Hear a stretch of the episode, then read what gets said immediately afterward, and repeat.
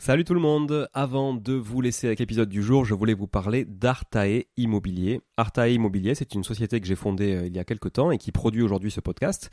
Alors si vous voulez vous lancer et investir dans l'immobilier, comme moi depuis euh, de nombreuses années, c'est la bonne décision évidemment. Je vous l'apprends pas, vous savez, euh, vous connaissez mon appétence à l'investissement locatif, on en parle beaucoup sur ce podcast. Mais peut-être que vous n'avez pas forcément de temps à y consacrer, peut-être que vous n'êtes pas sur place, peut-être que vous avez peur de faire des erreurs, peut-être que vous souhaitez simplement accélérer dans vos investissements et aller plus vite en déléguant. Eh ben, je pense qu'on est fait pour se rencontrer et échanger sur ce sujet-là, avec moi directement ou avec mon équipe. Et pour réaliser votre projet euh, sereinement, Artae vous accompagne avec une offre clé en main, spécialement conçue pour les investisseurs. Artae Immobilier, c'est une agence spécifique pour les investisseurs, 100% dédiée à eux et à l'investissement locatif. De l'acquisition du bien jusqu'aux travaux, puis à l'ameublement, à la décoration, à la mise en location. Vous êtes guidé, conseillé, accompagné de A à Z par notre équipe de pros que je recrute personnellement, et croyez-en mon exigence, je recrute que des gens compétents et composés surtout d'investisseurs aguerris, ou s'ils le sont un peu moins, que je forme moi-même aussi au métier de l'investissement immobilier. Optez pour les étapes dont vous avez besoin sans problème, bénéficiez de l'accompagnement qui vous correspond. On est aussi votre coach tout au long de ce projet, vous montez en compétence grâce à nous, c'est du clé en main, c'est de la délégation, mais ça vous permet aussi de monter en compétence. Vous pouvez nous confier la recherche du bien, vous pouvez nous confier euh, uniquement les travaux, l'ameublement, la déco. C'est vraiment un accompagnement et un service sur mesure. Alors si vous voulez en savoir plus, n'hésitez pas à vous rendre sur le site euh, artae.imo, vous trouverez quelques informations à ce sujet. Sur le site également aussi investiratoulouse.com pour ceux qui voudraient investir en région toulousaine, mais on n'est pas basé qu'à Toulouse, donc on peut aussi vous accompagner ailleurs. Euh, mais ça vous permettra de, voir un petit peu la qualité aussi de, de réalisation qu'on peut produire pour votre compte. Et puis aussi à nous suivre évidemment sur Instagram, Arta Immobilier, très simple, ou sur LinkedIn Arta Immobilier. On partage aussi pas mal de réalisations qu'on fait, en tout cas pour le compte de nos clients. Et puis n'hésitez pas à nous contacter, à contacter notre équipe pour échanger autour de votre projet directement par email à contact artae, a r t a e, .imo, i 2 m o tout simplement. Voilà, l'équipe se fera un plaisir d'échanger avec vous sur euh, votre projet d'investissement et de vous accompagner tout au long de ce projet crucial pour se créer un patrimoine et s'enrichir et c'est ce qu'on essaie de faire tous ensemble en animant ce podcast ou en l'écoutant aussi euh, chaque semaine. Voilà. Merci encore d'être là. À très vite. Je vous laisse avec l'épisode du jour. Ciao ciao. Bonjour tout le monde et bienvenue sur Money Tree, le podcast qui vous parle d'investissement et de finances personnelles au sens large et sans tabou. Je suis Julien Calamotte, investisseur passionné et auteur du livre à succès S'enrichir grâce à l'immobilier. J'avais envie de partager ma façon d'investir, forcément, mais également de découvrir avec vous de nouvelles façons de faire fructifier notre argent. C'est pourquoi j'ai créé ce podcast pour y recevoir des invités qui nous partagent leur savoir et leurs expériences en toute simplicité. J'espère sincèrement que les échanges que je vais avoir avec l'invité du jour vont permettre d'enrichir vos connaissances autant que les miennes. Je vous souhaite une excellente écoute. Bonjour à tous. Aujourd'hui, euh, on va parler de crowdfunding avec Nicolas Cérès, que je suis ravi d'accueillir. Enfin, c'est même plutôt Nicolas qui m'accueille dans ses locaux. Euh, Nicolas, c'est le, patron de WeSeed, donc qui est une société de crowdfunding. Et euh, il va nous parler de tout ça. Je vais le laisser se présenter et, euh, et, nous présenter aussi évidemment WeSeed. Et puis après, on, on parlera avec passion de, de ce qu'est le crowdfunding. Super. Bonjour Julien. Enchanté d'être avec toi, d'être avec vous du coup aujourd'hui sur euh, cet exercice-là. Bah écoutez, Nicolas Cérès, ça fait 13 ans que j'ai fondé, j'ai cofondé WeSeed. Euh, avant WeSeed, j'ai un parcours moins industriel. Avant ce parcours industriel, j'ai une formation scientifique qui m'amène à travailler euh, auprès de grands industriels comme euh, Thomson, Alstom, Thales, General Electric, plutôt dans les domaines scientifiques, tech, euh, structure de R&D au démarrage, puis après j'ai travaillé sur tout le cycle de, vie de produit. J'ai fait de la déloc, je suis allé bosser au Maghreb, en Asie, euh, j'ai fait du re-engineering sur des composants de haute techno en fait. Et euh, en parallèle de ça, j'ai toujours été intéressé par la, au-delà de la techno, par l'entreprise, la création d'entreprise. Et donc j'ai participé à pas mal de d'aventures, mais que je ne gérais pas directement, mais pour lesquelles j'étais plutôt en appui et puis euh, à l'écoute, forcément pour apprendre. J'ai quitté mon dernier employeur General Electric au bout de 10 ans d'activité euh, pour monter une boîte de sport aventure dans la région PACA dans la région dans laquelle je résidais à ce moment-là, et du sport aventure parce que c'était juste un domaine passionnel pour euh, pour moi. Et société que j'ai revendue à une boîte espagnole euh, assez peu de temps après, au moment où j'ai rencontré euh, la femme avec qui j'ai partagé ma vie pendant plus de plus de 20 ans. et quand j'ai revendu cette entreprise-là, j'ai découvert ce qu'était un incubateur, incubateur académique, les 10 Allègre au démarrage, et j'ai découvert celui de Toulouse, vraiment par hasard et j'ai découvert son dirigeant à ce moment-là et, euh, et, je me suis dit ok ça c'est le c'est un outil qui va me permettre de parfaire mon savoir-faire et ma connaissance du milieu entrepreneurial. Il va me permettre bah, accessoirement et possiblement aussi de faire mon marché peut-être croiser des des personnes qui euh, développent des dispositifs des services des produits avec qui ça va fitter et du coup euh, je vais pouvoir avoir mon ma rampe de lancement et donc euh, c'était assez excitant comme euh, aventure. J'étais un extraterrestre là-dedans parce que je venais du milieu industriel en ayant déjà monté une boîte là où les gens qui travaillent dans ces dispositifs-là sont plutôt euh, généralement des gens qui étaient dans la recherche publique et qu'on a recasé là. mais donc n'ont pas forcément d'expérience entrepreneuriale.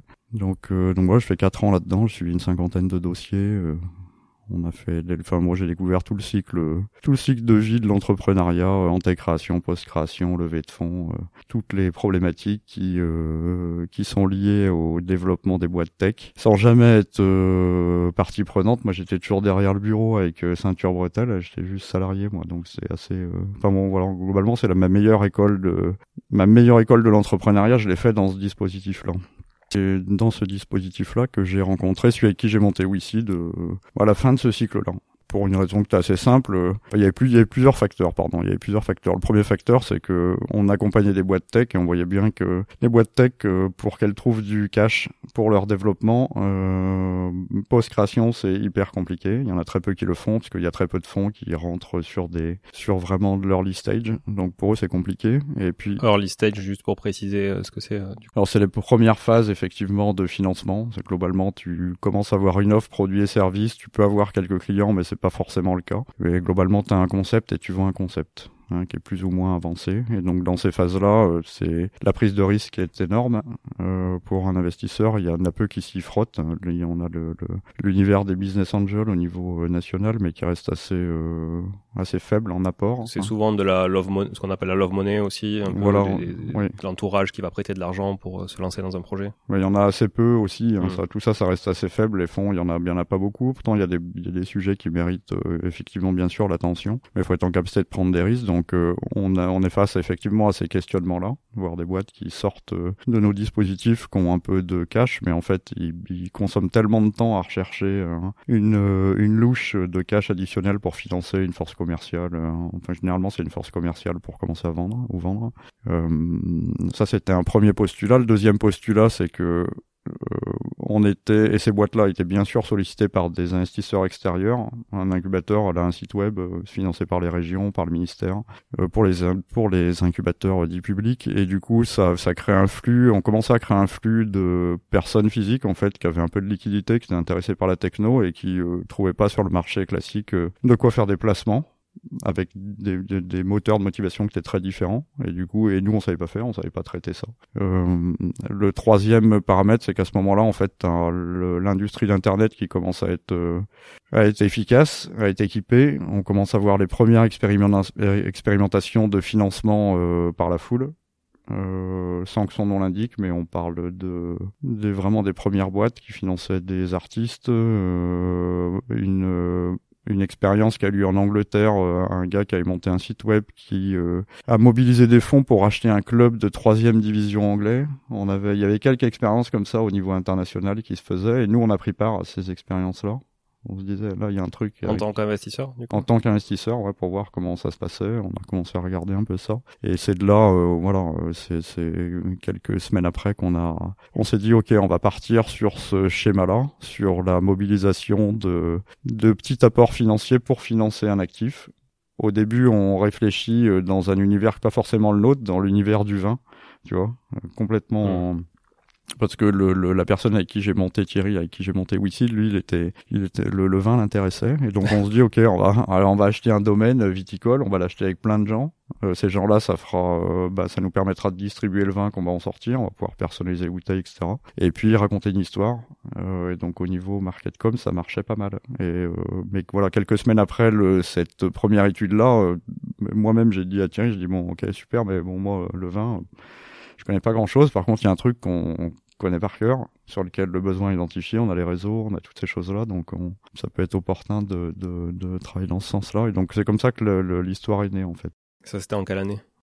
Là on est en 2007. On est en 2007, on crée en 2008. On a un premier, euh, on fait des opérations euh, en sous-marin sur du papier, euh, uniquement sur du papier avec des réseaux d'investisseurs qu'on a glanés à droite à gauche. On commence à avoir un premier site web en 2009 euh, donc il y a une, commence à avoir une petite exposition. Là, à ce moment-là, il y a quasiment personne sur le marché. Enfin, il y a, y a bien au, sens equity, hein.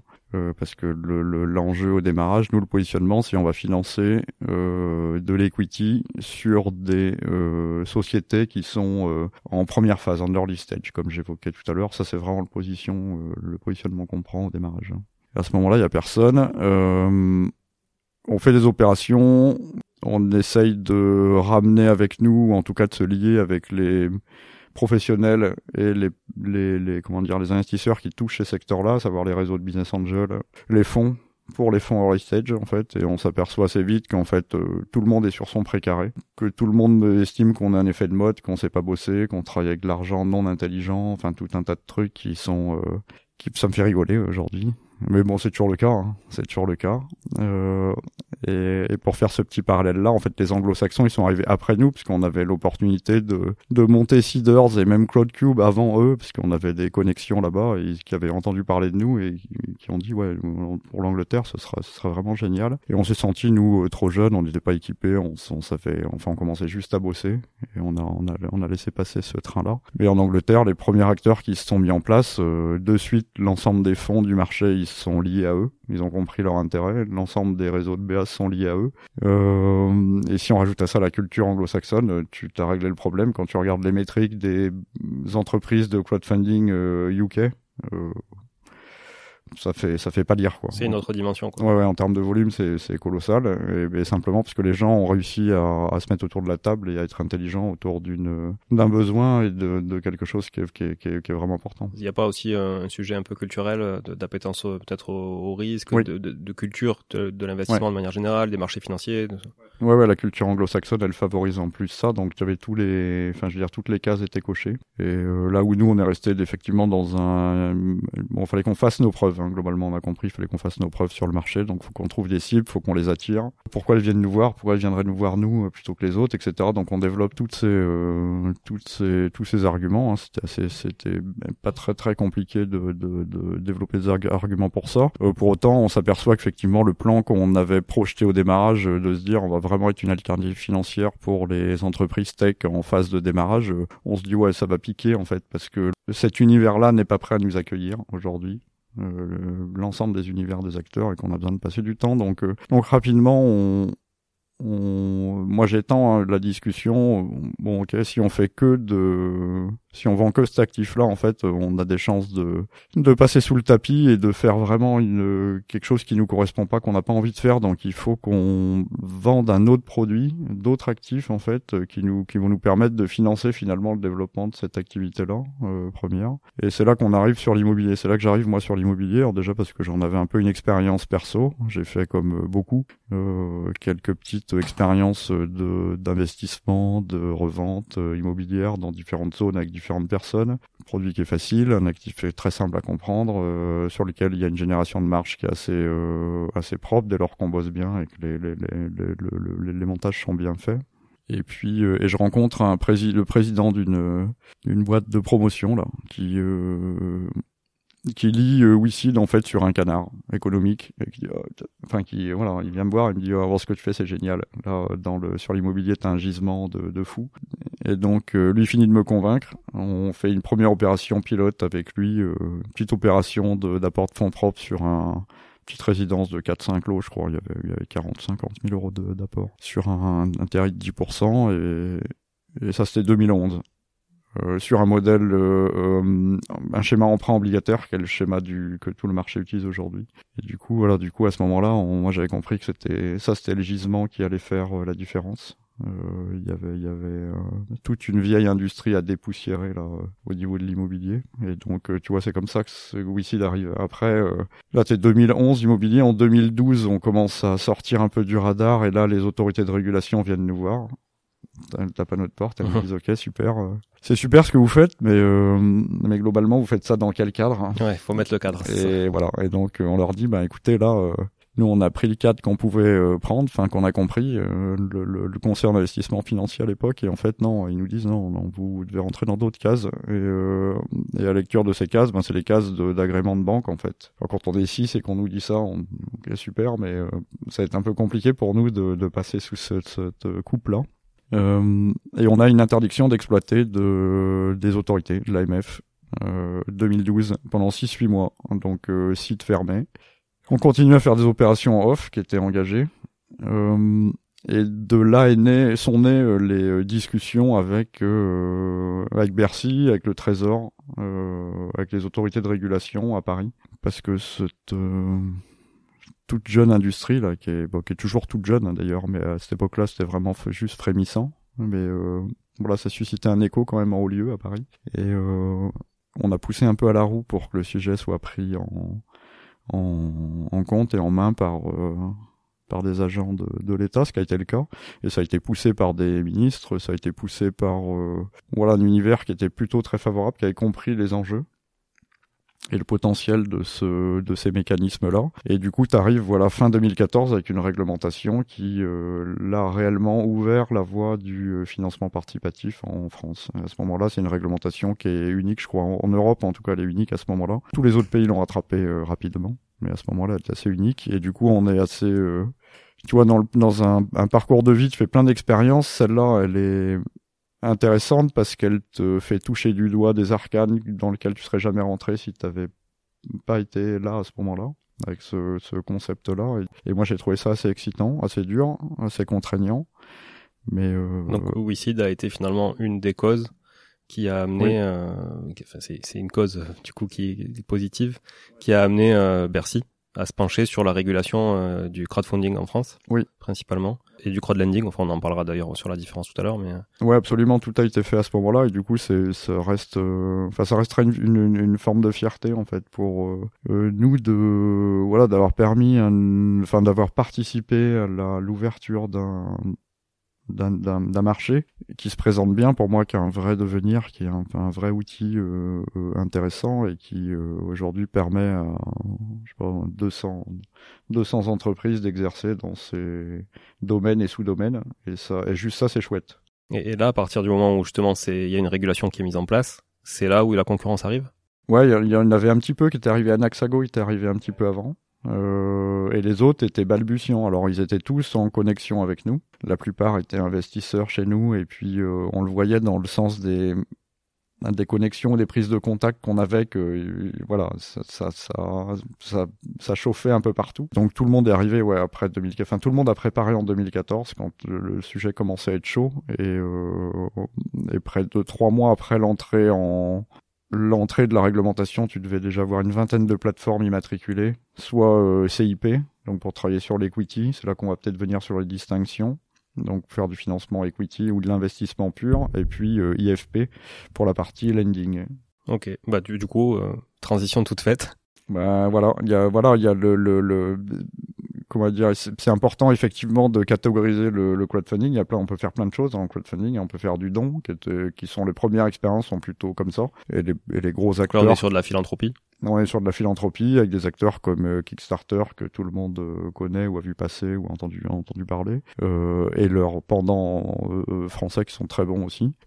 tu as le crowdlending évidemment donc lui la, la, la destination c'est de de proposer des prêts euh, aux entreprises, plutôt TPE, PME, donc euh, à partir d'un score, donc il faut que ce soit des entreprises qui marchent, mais en gros on propose un prêt, et ce prêt-là on va l'offrir le, le, en émission à un public euh, essentiellement composé d'investisseurs particuliers. Donc là on est sur des obligations, si on prend le parallèle on est soit sur du prêt pur, donc avec un contrat euh, qui euh, voilà qui euh, qui génère un retour effectivement d'intérêt tous les mois. Et puis après en fonction de, la nature des contrats enfin on a on a une clôture on a on a une clôture on a un coupon tout ça est identifié. Et donc tu l'as en prêt et puis après tu l'as en obligue simple on va y venir en obligation simple, pardon, qui est l'outil principal, enfin l'instrument qui est principalement utilisé dans l'immobilier. Mais lui, il est pas catégorisé en, en, en lending pur.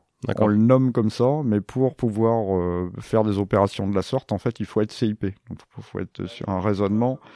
Voilà, donc c'est ça qui est assez, euh, qu'il faut bien, euh, voilà, intégrer en fait dans le dans le raisonnement. Bon, tout ça va changer. Hein. Finalement, c'est la forme avec laquelle le capital est remboursé à l'investisseur qui va définir si tu dois avoir justement un tel ou tel tel type d'agrément. Agrément. Sachant que les, tu peux cumuler les deux. Il y en a beaucoup qui cumulent les deux, voire euh, bien d'autres. Nous, on a, on a commencé à empiler quelques agréments pour, euh, pour faciliter la conduite des affaires qu'on a chez nous. Mais euh, donc voilà. Et aujourd'hui, sur le marché, ce qui est le marché, il est tracté par l'instrument obligation essentiellement, et instrument obligation, lui, il est lié à l'activité de financement des actifs immobiliers. Donc ça, là, tu le tracteur du marché du financement participatif, c'est ça aujourd'hui. Et j'oserais dire, il n'y a pas grand-chose d'autre. Après, tu peux avoir le même sujet, la transposition sur des sujets de, de développement euh, d'énergie nouvelle. Donc le financement de, de champs d'exploitation photovoltaïque, éolien, etc. Donc tu es à peu près sur le même, es sur le même type de modèle, avec des rendements moindres, avec un peu plus de sûreté sur le, le, la finalité. D'ailleurs, il me semble qu'il y a des, des, des, des confrères... Euh, à vous qui sont positionnés sur, sur ça, non? Tout ce qui est énergie un peu. Euh. Ouais, Enerfip, euh, l'Endosphere, c'est les purs players dans ce domaine-là.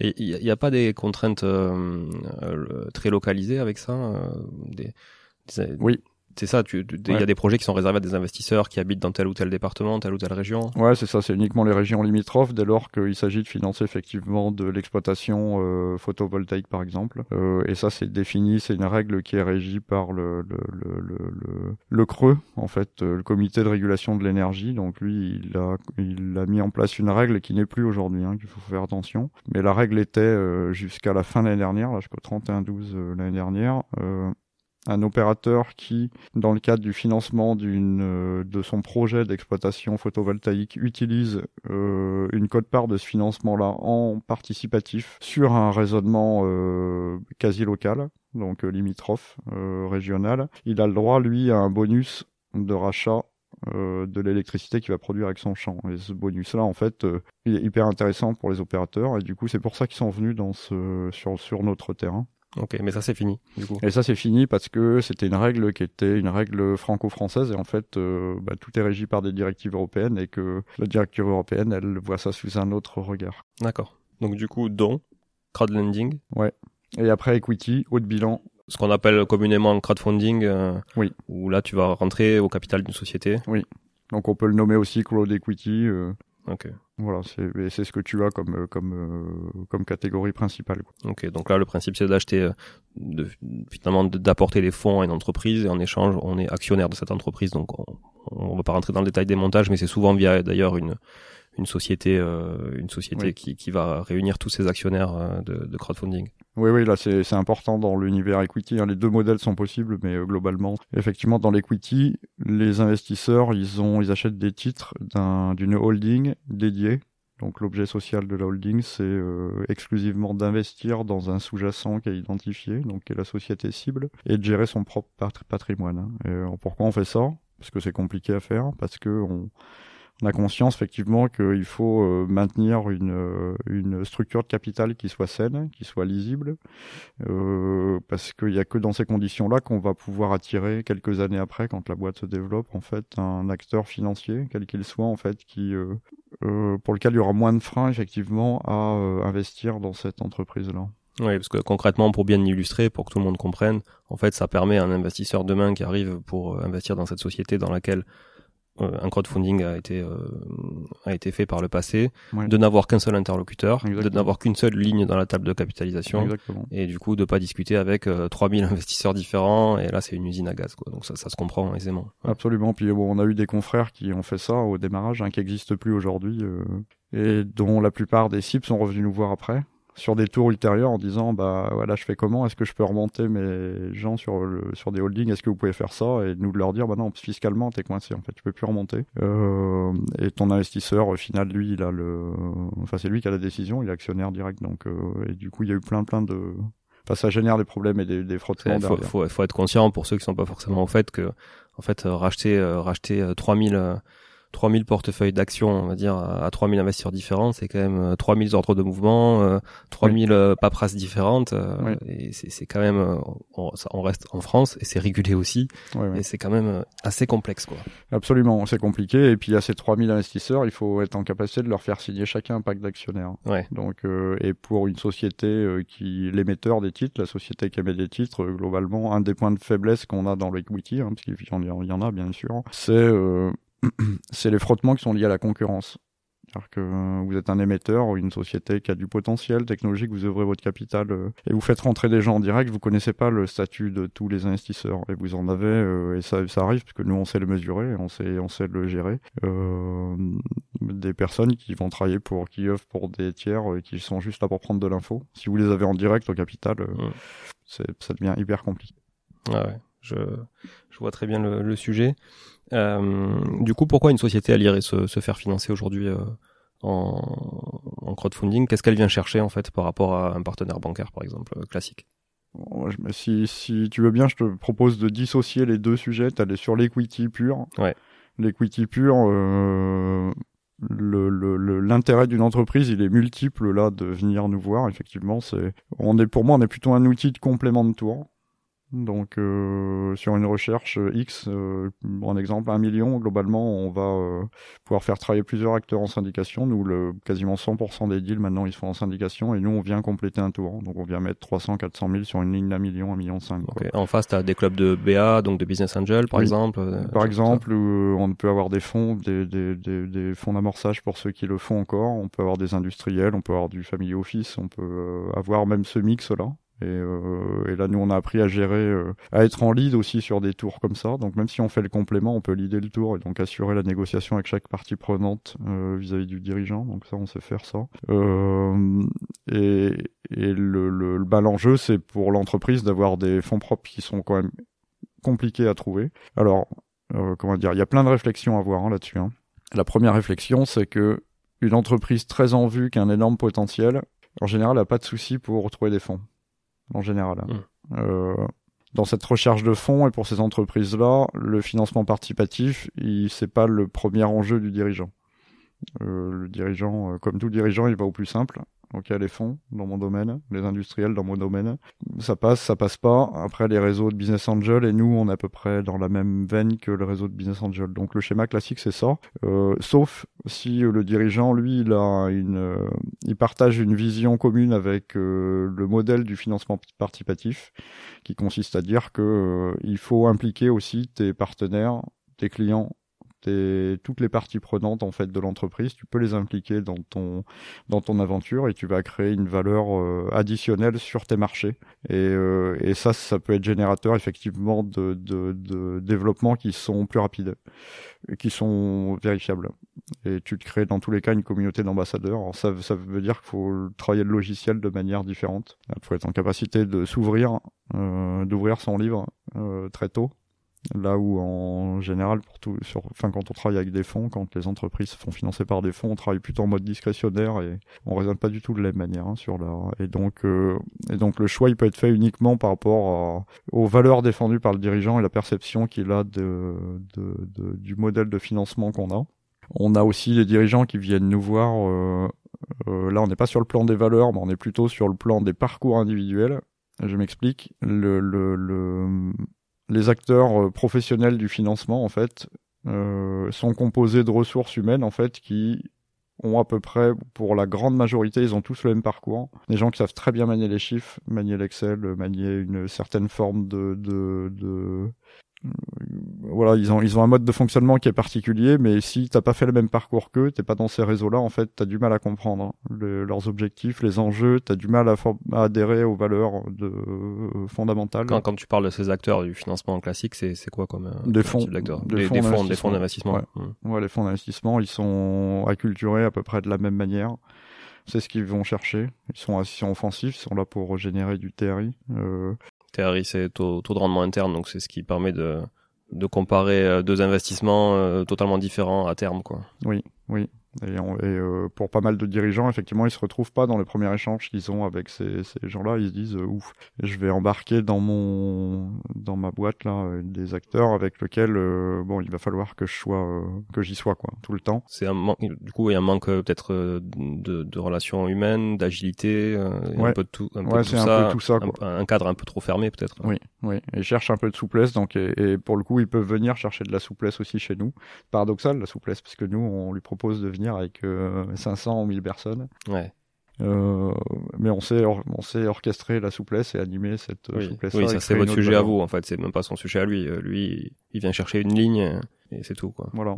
Et, nous, on va rarement se positionner en censeur, effectivement, sur des opérations. Nous, ce qu'on dit, c'est on, on a accepté de financer le dossier parce que euh, on l'a analysé euh, dans le détail, parce que euh, vous, dirigeants ou équipe dirigeante, vous me semblez euh, calés, qu'on est aligné sur le plan des valeurs, qu'on a bien compris ce que vous voulez faire.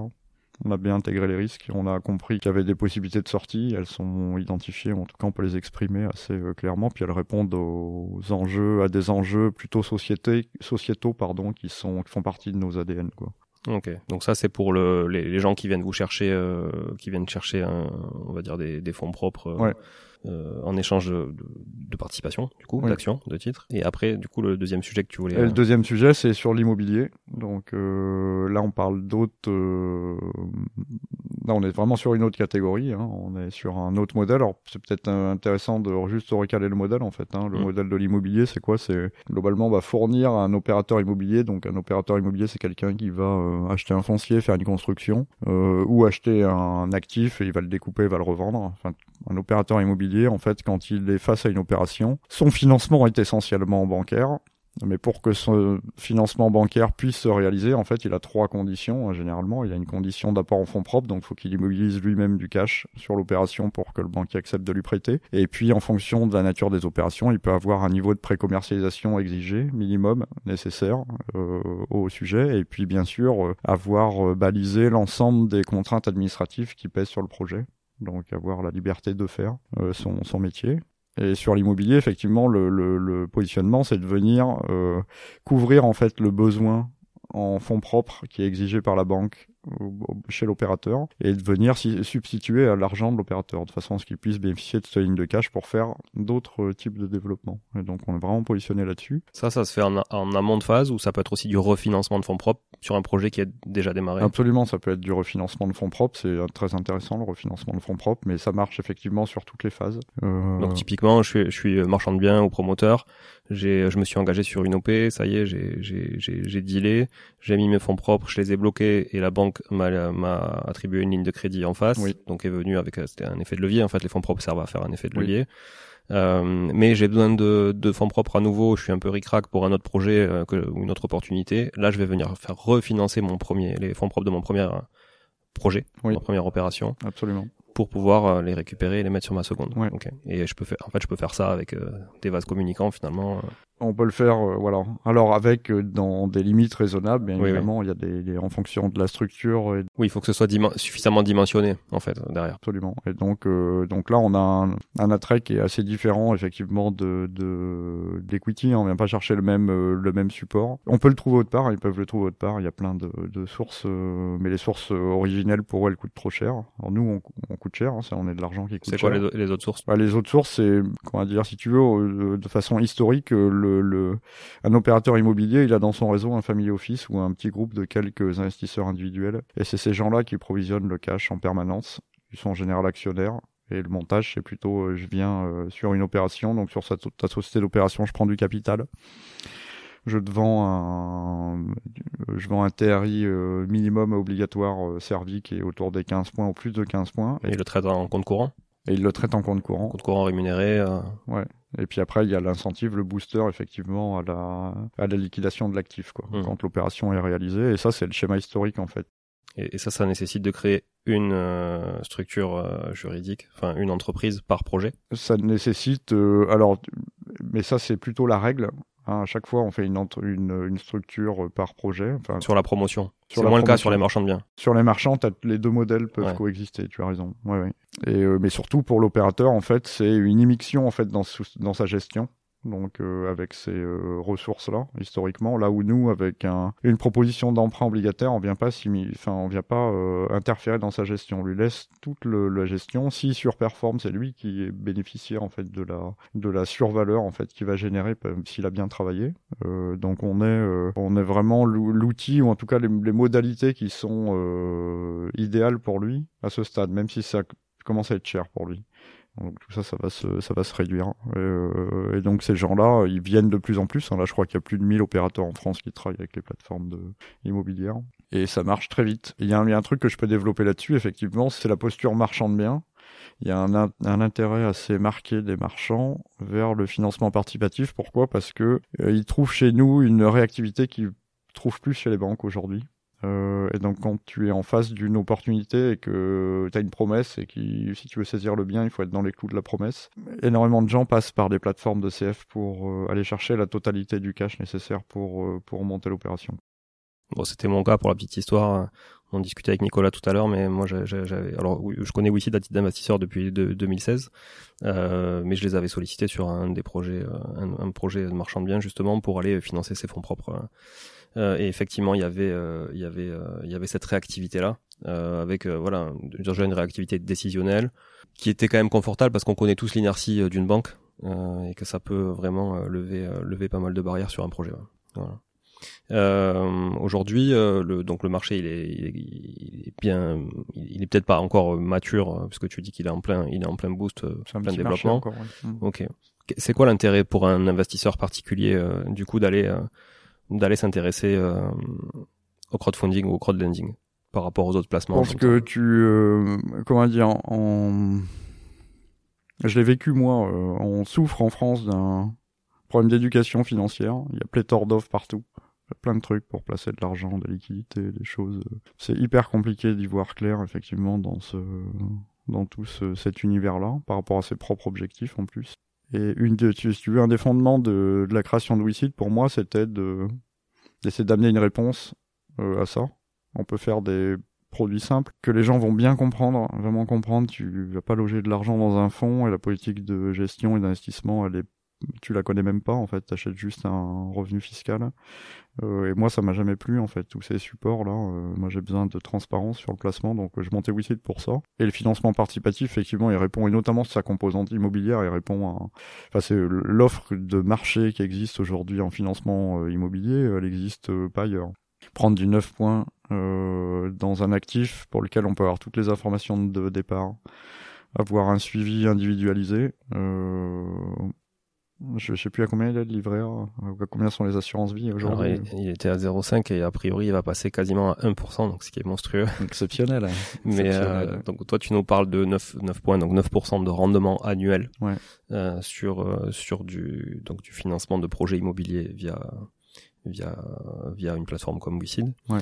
Euh, donc ça c'est le taux moyen que vous avez sur des opérations que vous proposez aujourd'hui à n'importe quel investisseur particulier. Ouais, c'est ça, ça varie entre 8 et 11 en fait. Globalement, en, en, moyenne, sur le TRI Servinet euh, mesuré, c'est plus de 9. Ouais. Donc c'est le risque qui fait la différence, c'est ça le pourcentage de risque euh, ou de précommercialisation, enfin tous ces facteurs dont tu parlais, c'est ça qui vous permettent de scorer un projet? Ouais, ouais, ouais, mais après ça c'est un sujet, c'est-à-dire qu'effectivement nous on, est, on, on se doit vis-à-vis de, notre investisseur pour respecter l'engagement qu'on fait, en fait on fait des études poussées sur chaque dossier qu'on prend, on en prend un sur deux à peu près, un sur deux en immobilier hein, j'entends, hein, euh, un sur deux reçu, et donc on, on analyse toute l'opération de fond en comble, on est équipé, on a des experts externes on a des analystes en interne, et donc on sait, euh, on, on, considère que le risque il est assez faible sur ce segment de marché. C'est un des sujets qui, euh, pour moi, euh, existe à savoir que pour moi le, rendement qui est proposé là sur les opérations immobilières en fait il est pas il est pas cohérent par rapport au niveau de risque réel qui est pris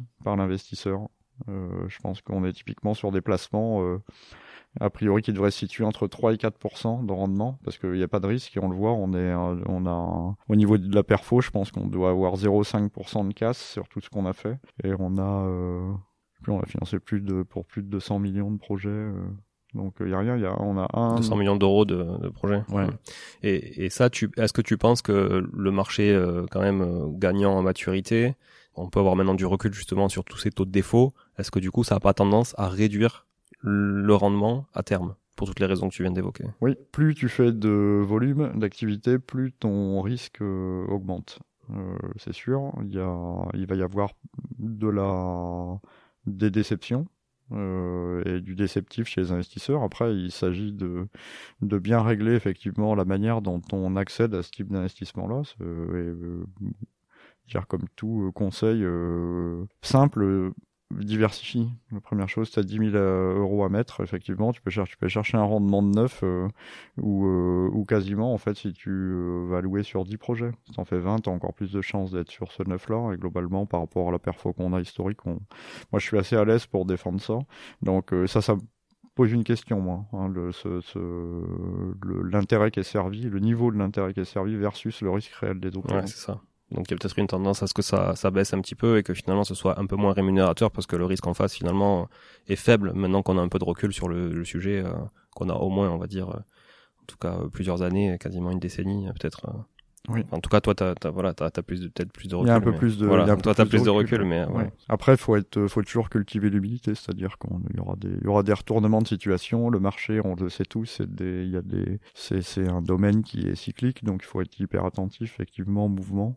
Bon, là, on a, on a connu d'ailleurs pas mal de retard de projets avec le Covid, notamment. Euh, toutes ces contraintes dans, dans le monde du bâtiment, de la construction, donc les promoteurs aussi en ont souffert. Oui. Euh, D'ailleurs, moi je peux partager une expérience, j'ai pas mal de projets en cours chez WeSeed. Il y en a quelques-uns effectivement qui ont du retard. Par contre, c'est extrêmement bien géré. En tout cas, côté, côté investisseur, c'est extrêmement bien géré.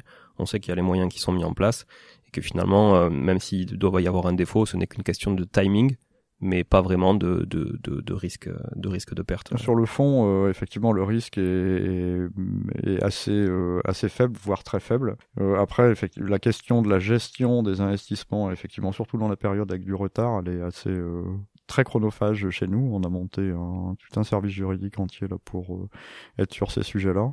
C'est pas simple à faire, mais mais tu as raison, je partage ça, c'est-à-dire qu'il faut être rester Enfin, on peut être confiant effectivement sur l'issue de ces opérations-là parce qu'on a encore une fois à chaque fois on a un actif euh, réel, quoi. On a quelque chose qui existe, euh, qui est. On, fait face à des décalages de travaux, décalages d'appro essentiellement, mais, euh, mais les choses vont sortir. D'ailleurs, tu peux nous parler un peu des garanties que vous prenez vous en face sur l'opérateur? Ouais, on prend différentes garanties. Hein. On prend de la garantie à première demande, qui sont des choses assez classiques, qu'on peut activer, qui fonctionnent. On prend de la caution. C'est l'équivalent d'une hypothèque? Alors c'est pas l'équivalent d'une hypothèque. L'hypothèque c'est une garantie en plus. On peut prendre de la GAPD, on peut prendre de l'hypothèque. En général, on fait le, le... on travaille sur l'une ou l'autre en fonction du type d'opération. Sur du, du, marchand, on va euh, généralement prendre de l'hypothèque. On va, on va sécuriser là-dessus, c'est facile. Il y a un actif, il est déjà en place. Sur de la promotion, on sera plutôt sur de la garantie à première demande. Et puis au-dessus, on va, on va rajouter effectivement des, de la caution euh, perso dès, dès lors qu'on fait partie des études qu'on fait. On regarde l'état patrimonial des dirigeants euh, principaux et on va on peut prendre de la caution personnelle aussi euh, chez eux. Ou sur leur holding ou sur une personne morale aussi ou forcément personne morale ou personne physique. Les deux. Se faire les deux, ouais. ouais. ouais, Et on a tendance à systématiser ça, même si c'est pas simple, même si les banques elles les prennent aussi. Donc on est hmm. toujours plusieurs, donc il y a tout, voilà, il y a toujours une euh, la question de l'ordonnancement effectivement d'une issue défavorable sur un projet. Il faut avoir ça en tête dans le, le, le au moment où on décide effectivement du, du système de garantie qu'on va appliquer ou qu'on va demander pour savoir qui se rémunère en premier en cas de défaillance. Et donc je suis, je suis investisseur, j'investis chez, chez WeSeed, je participe à 1, 2, 3, 4 projets, j'ai euh, mes 9%. Donc euh, comment ils me sont rémunérés, c'est quoi ma fiscalité là-dessus, comment je peux jouir de cet argent après hein. alors comme s'agissant d'un instrument d'obligue simple, en fait, euh, une rémunération qui t'est versée, sur lequel il va y avoir un prélèvement qui s'appelle la flat tax, hein, euh, qui sera dû par toi en fait. Donc sur ce rendement de 9% en fait tu vas en consommer 30% en équivalent flat tax que tu vas devoir payer euh, à l'État. Donc la, la, flat tax j'y reviendrai dans un épisode d'ailleurs une, une capsule spécifique pour expliquer ce qu'est la flat tax à partir de quand c'est intéressant aussi oui. pour la flat tax parce qu'on peut des fois être sur sur l'imposition au réel ça peut être plus intéressant qu'une flat tax pour certaines personnes et certains niveaux de revenus. Donc j'expliquerai tout ça. Euh, pardon je t'ai coupé mais c'est juste pour préciser, oui oui tu as hein. raison. Je pense que ça mérite effectivement de d'y passer un peu de temps. Donc c'est ça. Et puis t'as pas de mécanique fiscale euh, euh, initiale. Tu fais un investissement, enfin, tu achètes un instrument obligation simple, euh, tu n'as rien, tu pas de crédit d'impôt ou de, de, choses comme ça. Donc, euh, c'est assez simple à comprendre finalement. Quand tu investis, personne physique. Après, tu peux bien sûr investir personne morale, donc là tu es soumis à une fiscalité différente. Et chez nous, tu peux faire les deux. On a à peu près, on, a, doit avoir 20% d'investisseurs personnes morales, qui sont généralement des petits holdings perso, hein, c'est pas des Mmh. gros. C'est mon cas. C'est pas de la gestion de, de, de trésor, enfin c'est pas des boîtes qui font de la gestion de trésor. Euh, et donc voilà, les deux systèmes de fiscalité existent. Euh, et quand tu es sur le régime equity, là donc je reviens sur des entreprises technologiques où tu rentres en capital, là tu bénéficies des, des régimes euh, de, de, fiscaux, effectivement, d'investissement à l'IR, enfin d'abattement de, qui doit être à 22 là. C'est Euh, c'est 22, 25 non, c'est, à peut-être 25 Ouais. là. Ouais, ouais, j'ai pas, C'était rappelle plus de la 18, PLF. il me semble, c'est C'était passé 18 à, à avant, 25. Ouais. Et, et c'est en cours d'être euh, renouvelé pour 2022 ou on sait pas trop, non Alors le PLF, euh, je l'ai plus en tête. Donc, je vais pas te dire de bêtises. euh, je pense qu'ils ont passé les commissions, commission mixte paritaire. Là, c'est toujours fin décembre et en général, on attend toujours une revue en janvier là pour avoir les éléments définitifs. Donc, euh, je je me garderai bien de prendre une position là-dessus. Euh, il me semble que par nature, ça devrait être renouvelé, mais attendons d'avoir les les, Ok. les éléments. J'ai d'a- j'ai d'ailleurs fait un investissement sur le mois de décembre pour être sûr justement de pouvoir bénéficier de ce taux, ne sachant pas en fait quelle était la visibilité sur 2022, parce que Ouais. c'est quand même fou de se dire on démarre une année et on sait pas à quelle sauce on va être mangé euh, fiscalement. C'est quand même un peu euh, un peu particulier. Ouais, hein, tu as raison. Ouais, tous les ans, c'est pareil. Ouais, mais c'est c'est fou quoi. Alors qu'il suffirait juste de l'anticiper un minimum et de faire voter quelques trucs en amont quoi. Bon enfin bref, parenthèse parenthèse politique. Et cette euh, et cette euh, intérêt fiscal là, il est lié à une conservation des titres pendant euh, sur une durée qui est assez longue, hein, qui est au moins de 5 ans, 31 12, cinquième année de l'investissement. Euh, mais en fait, quand on regarde euh, au-delà des textes, c'est plus que ça en fait. C'est plus, Ah ouais ouais, plus que ça. J'avais 5 ans en tête effectivement. Et ouais, le- mais en fait, euh, c'est un peu plus long que ça. hein. Dans la, réalité des faits, c'est un peu plus long que ça. Donc, euh, dans la réalité, on conserve, va être amené à conserver un peu le, le, le cash issu de la session en fait dans la holding avant de pouvoir le verser. Euh, au-delà du, du 31-12 à 5e année. Quoi. Bon, intéressant. Euh, c'est quoi la perspective de sortie pour un investisseur sur de l'equity? Parce qu'après, sur de, finalement, sur de, de l'obligataire, on est, euh, l'échéancier, il est connu. Ouais, c'est 20-21 mois avec, euh, comme tu l'as cité tout à l'heure, des, un peu de glissement qui est lié au contexte. Euh, et il y en aura régulièrement parce que la, la, la, la gestion immobilière, c'est, de la gestion d'aléas en fait, c'est de la Mm. gestion de risque, donc euh, c'est un truc assez variable. Euh, mais qu'on peut nous travailler différemment, c'est-à-dire qu'en général, quand on prend, quand on finance un projet sur l'immobilier, on se cale au plus juste du calendrier de l'opération, on prend une petite marge, et puis euh, au-delà de cette marge-là, sur le contrat, en fait, on signe qu'on a, euh, on peut s'organiser. Enfin, l'opérateur, il a un aléa de six mois pour rembourser sa dette, avant qu'on engage nous des, des dispositifs particuliers pour recouvrer effectivement le, notre dû ou le dû des investisseurs. Donc c'est ça, c'est six mois durant lesquels les intérêts continuent de courir. absolument. Donc, du coup, la rémunération, finalement, augmente euh, Oui. proportionnellement à la Oui. durée, quoi. Ouais, tout à fait. Et, euh, et donc là, à- on est à 20 mois, en 21 mois là maintenant, en, en moyenne sur la totalité des dossiers qu'on a euh, qu'on a sortis. Et Donc, ça, c'est pour le, le- les obligations. obligations immobilier. Ouais. Euh, c'est bien de préciser obligations immobilier, parce que si on oui, fait de l'oblig euh, développement durable, comme on l'a évoqué tout à l'heure, là, t'es plutôt sur des raisonnements à 60 mois euh, Ouais. ou plus. Hein, donc, euh, euh, donc voilà pour ça. Et sur l'equity pur, globalement, avant 5 ans, c'est c'est un facteur chance qui joue. C'est arrivé euh, très peu de fois. C'est arrivé deux fois ou trois fois. Il y en a une session, une, une sortie avant 5 ans. La, la première sortie qu'on a fait, euh, c'était un, il y avait eu un facteur chance. On était sorti 18 mois après le- l'entrée. C'était il y a, il y a longtemps. Ça s'est jamais reproduit. D'accord. Tu peux nous donner d'ailleurs quelques exemples de, de, de, de projets euh, comme ça de sortie euh, Bah, en Tabio, c'était le premier dossier. C'était un, un dossier qui œuvrait dans la biotech.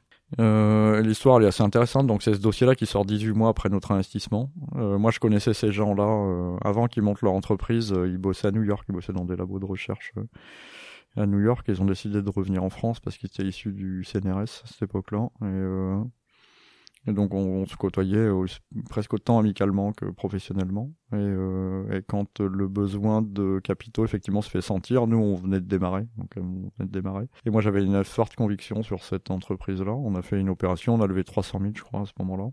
Et euh, 12 mois après, ouais, quasiment 12 mois après, j'ai un gars qui m'appelle, qui est un des investisseurs de l'opération. Et en fait, ce gars-là, c'est le conseil d'un industriel suisse du domaine de la santé, qui est déjà connecté avec les dirigeants qu'on a financés, et qui, avec qui je négocie le deal en 10 jours.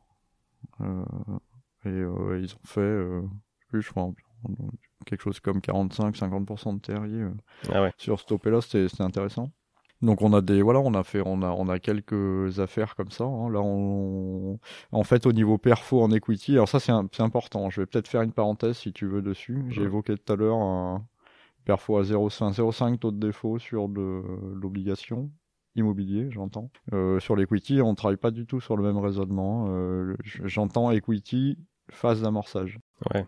Donc euh, des, des, des, des, ce qu'on appelle communément les startups, même si on y met un peu tout dedans, mais euh, des phases vraiment au début, au début, au début. Ouais. Donc ça, le modèle du des acteurs professionnels du financement, du private equity au sens large, c'est quoi? C'est je fais 10 investissements, donc 10 cibles, 10 sous-jacents. J'en ai deux qui vont faire un multiple de 10 et plus, et tout le reste, c'est à la casse, c'est liquidation, on, a tout paumé. Il faut bien voir ça en tête.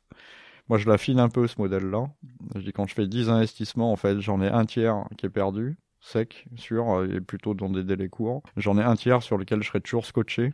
Donc euh, la boîte, elle vivra, mais elle n'aura pas suivi son plan. et donc ça, se, ça se vend jamais, ça, ça bouge pas. Ouais, j'aurai aucune option de sortie. Alors on, on y reviendra après. Et puis euh, le dernier tiers, qui sont les entreprises avec lesquelles on va pouvoir faire euh, un TRI et qui va pouvoir compenser tout le reste. Donc c'est quand même, c'est hyper important d'avoir ce modèle-là parce que c'est la réalité. Aux États-Unis, il a, il a, ils sont plus durs. Hein. Aux États-Unis, c'est il y a 80% de casse sur, et c'est dans les 20% qui restent qu'on va trouver peut-être une boîte qui fonctionne. C'est le modèle. Après, il y a plus de culture du risque, donc c'est vrai que oui. Aussi, euh, oui. Euh, et du coup, ça, ça amène premier raisonnement côté investisseur, c'est-à-dire qu'on met pas tous ses œufs dans le même panier. Forcément, quand vous avez cette euh, grille de référence, dire bon, en fait, je fais au moins 10 investissements, idéalement dans des domaines connexes euh, si possible. Après, euh, il faut travaille dans des, des domaines où on a des connaissances, soit personnelles, soit par réseau, qui vont nous permettre d'avoir un éclairage extérieur autre que les éléments qu'on va pouvoir lire sur la plateforme et ou que le dirigeant va pouvoir transmettre. Euh, donc euh, la réalité c'est ça. Et, euh, aujourd'hui c'est on a 180 participations sous gestion.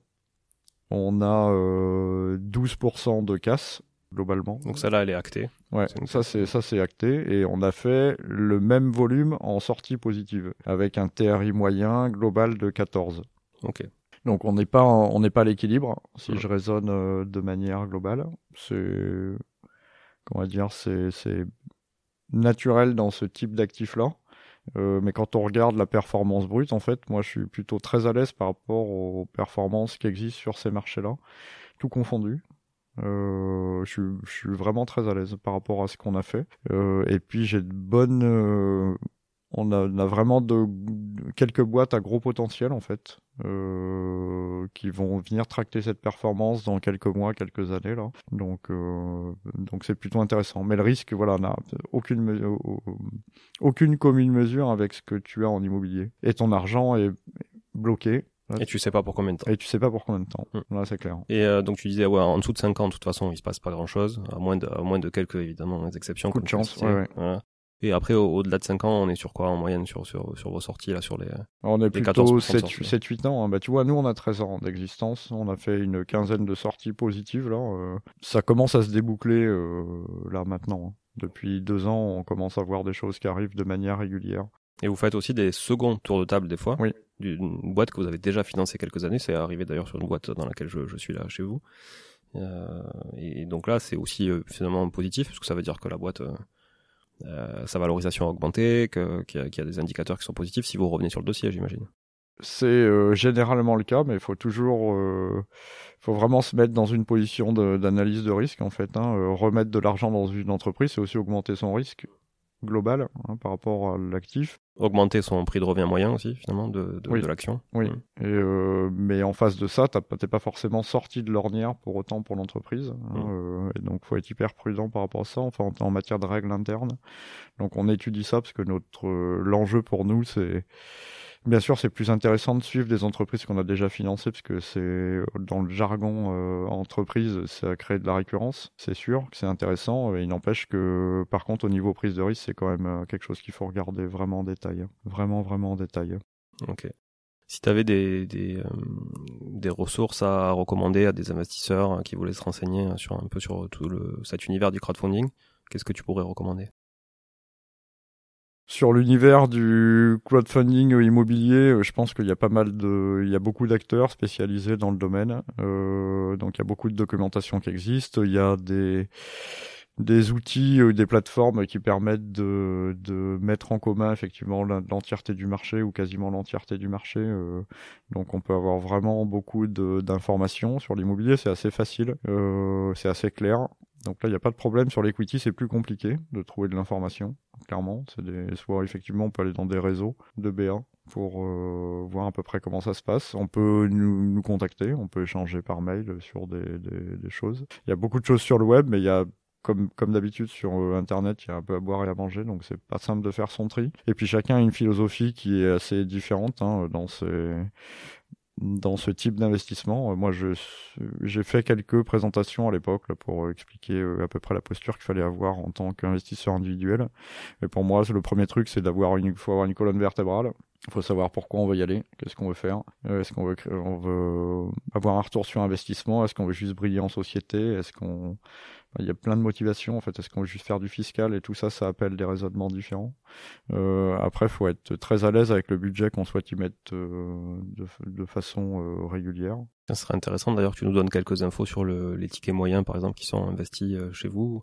Pourquoi on peut investir à partir de 100 euros sur un projet Ouais, tu le fais, 100 euros et puis après c'est 1000, 1200, 1500 à peu près en moyenne. T'as un écart type qui est énorme. On a des des investisseurs là qui sont capables de mettre des tickets de 500 000 sur une opération.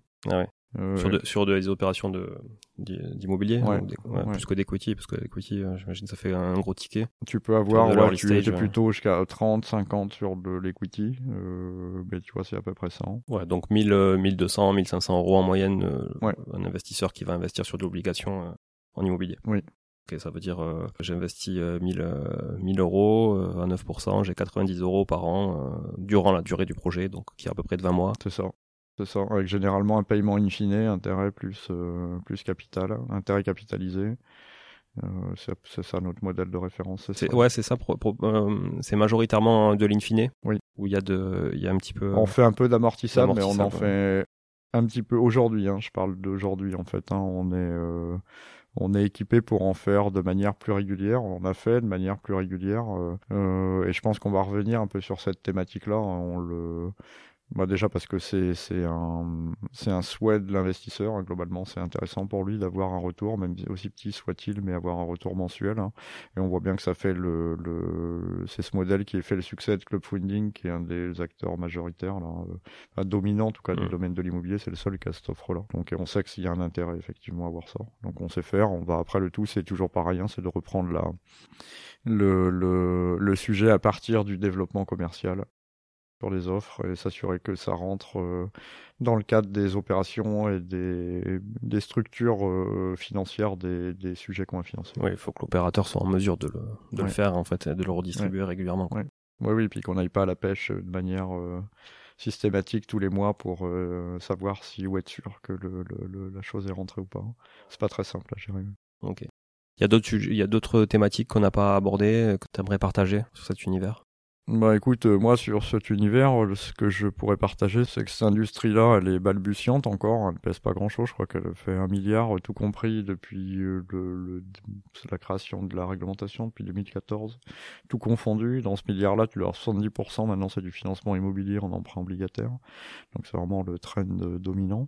Pour moi, c'est le sens de l'histoire, c'est le sens de l'histoire parce que euh, comment dire, les capacités techniques au niveau internet, elles font que euh, dans les prochaines années, là, chacun sera en capacité de de pouvoir euh, gérer son ses liquidités euh, de manière quasiment autonome pour moi, c'est quasiment sûr. En fait, tous les produits existent sur le marché. Ce qui manque autour de ça, c'est en fait des, des comparateurs, des agrégateurs, des choses pour comprendre, et puis toute la partie éducative que tu fais là au travers du podcast qu'on prépare donc et comment on, explique au un citoyen X euh, comment il doit faire comment il peut faire ses placements euh, quelles sont les meilleures euh, options. Donc tout ça ça va ça va continuer à se structurer pour moi sur internet. Donc cette autonomie elle va être complète là dans quelques années pour tout le monde. Et pour que cette autonomie marche en fait on aura besoin d'un outil techno comme ce qu'on a nous en fait ce qu'on a développé. C'est ce que je considère comme étant un des principaux actifs de WeSeed On a une techno qui permet de gérer des investissements effectivement à partir de 100 euros, mais en les rendant rentables. On ne travaille pas à perte et donc on a optimisé en fait toute la structure de, de informatique qui permet de faire ça en fait. Hein, vraiment, euh, et, ça c'est un outil central pour demain, euh, pour moi. Et puis au-delà de ça, euh, je crois que tout le monde a besoin de se réinvestir un peu les, les actifs dans lesquels il, a, il souhaite placer des fonds. Ça, c'est le deuxième aspect. il n'y a que le financement participatif qui permet de faire ça, de bien comprendre et pouvoir rentrer dans un domaine et investir dans un domaine sans être un spécialiste du domaine. Mais on se... Et ça, c'est quand même euh, génial. C'est des choses qui n'existaient pas euh, euh, auparavant. Donc, voilà, c'est le vrai sens de l'histoire. Et puis là, on a parlé d'equity, des entreprises en early stage. On a parlé d'immobilier. Et on a parlé d'immobilier au sens opération immobilière, promotion, marchand. Mais on n'a pas parlé, par exemple, de l'asset immobilier. Immobilier patrimonial, par exemple, ou de rendement. Voilà. Pourquoi je pourrais pas acheter un actif immobilier avec, euh, j'en sais rien, 600 autres personnes là, avec euh, on gère ou on délègue la gestion à des acteurs qui savent le faire. Et puis euh, tout ça nous sert du rendement et on a un actif sur lequel on est propriétaire. Et puis et puis même euh, si je pousse un peu plus loin on va pouvoir euh, sortir quand on aura envie puisqu'on pourra travailler les seconds marchés. Enfin la, capacité effectivement à rendre liquide un investissement. Et cette classe d'actifs là en tout cas cette l'asset immobilier comparativement au crowdfunding immobilier tel qu'on le connaît aujourd'hui, c'est puissance plusieurs milliers. Carrément. En profondeur de marché, c'est, c'est énormissime.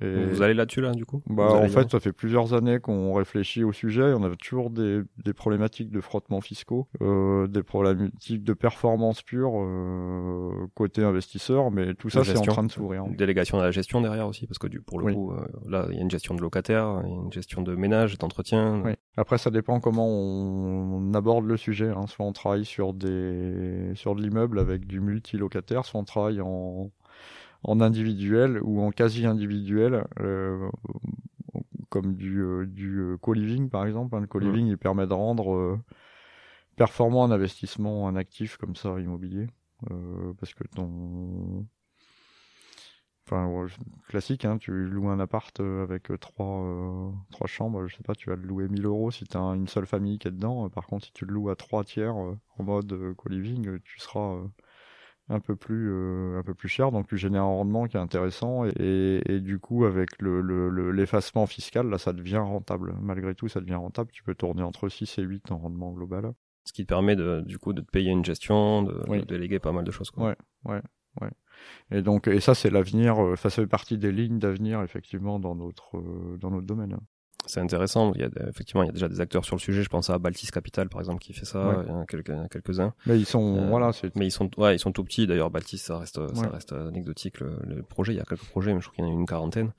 Euh, voilà, donc, euh, mais intéressant, super, super de savoir ça. En tout cas, que vous allez, vous allez sur ce marché qui est effectivement euh, sans commune mesure, peut-être avec l'equity qui reste aujourd'hui peut-être un peu plus anecdotique sur la masse, hein, je parle. Ouais, ouais, sur la masse, euh, ça pèse pas. C'est excitant parce qu'on a toujours affaire à des euh, produits ou services qui sont intéressants et des gens qui sont intéressants, qui, sont, qui ont une forte culture en général. Euh, et ça, c'est chouette, mais il n'empêche qu'en matière d'investissement, il voilà, faut vraiment l'aborder de manière différente. Quoi. Ok. Si on veut entrer en contact avec toi, Nicolas, ou avec, ou avec WeSeed, en tant qu'investisseur ou en tant que porteur de projet Comment, comment on peut te joindre? Par le directement en appelant euh, Après, je suis présent sur euh, LinkedIn, sur quelques réseaux. Euh, et euh, dans la mesure de mes disponibilités, j'essaierai de, de, de, de, te répondre avec, avec grand plaisir, en tout cas. Bon, ça marche. On s'est connecté comme ça, non? Tu m'as appelé, euh, je sais plus. Ouais, tu m'as envoyé un mail, je pense. Je t'ai envoyé un mail. J'ai hacké ton mail, je crois. voilà, ça marche. c'est ça, quand on est un peu dans le digital, on arrive à hacker des trucs.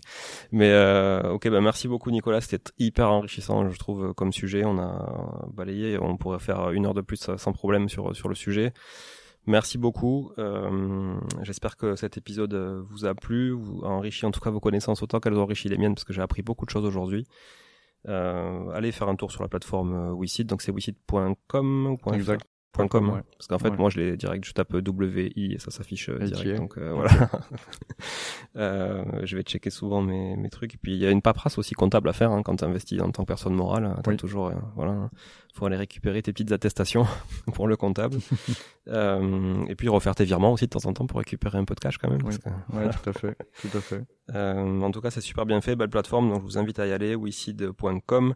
Je vous invite à partager cet épisode si si euh, s'il vous a il vous a plu et puis aussi pour le partager au plus grand nombre parce que c'est vraiment un sujet intéressant qui en est qu'au balbutiement comme nous le disait euh, Nicolas. Donc il y a beaucoup d'avenir sur sur ce sur ce sujet-là avec des rendements qui pour le coup sont quand même très intéressants. On parle de 9-10% sur un placement qui est pour le coup euh, peut-être moins risqué que d'autres placements qui peuvent rémunérer autant.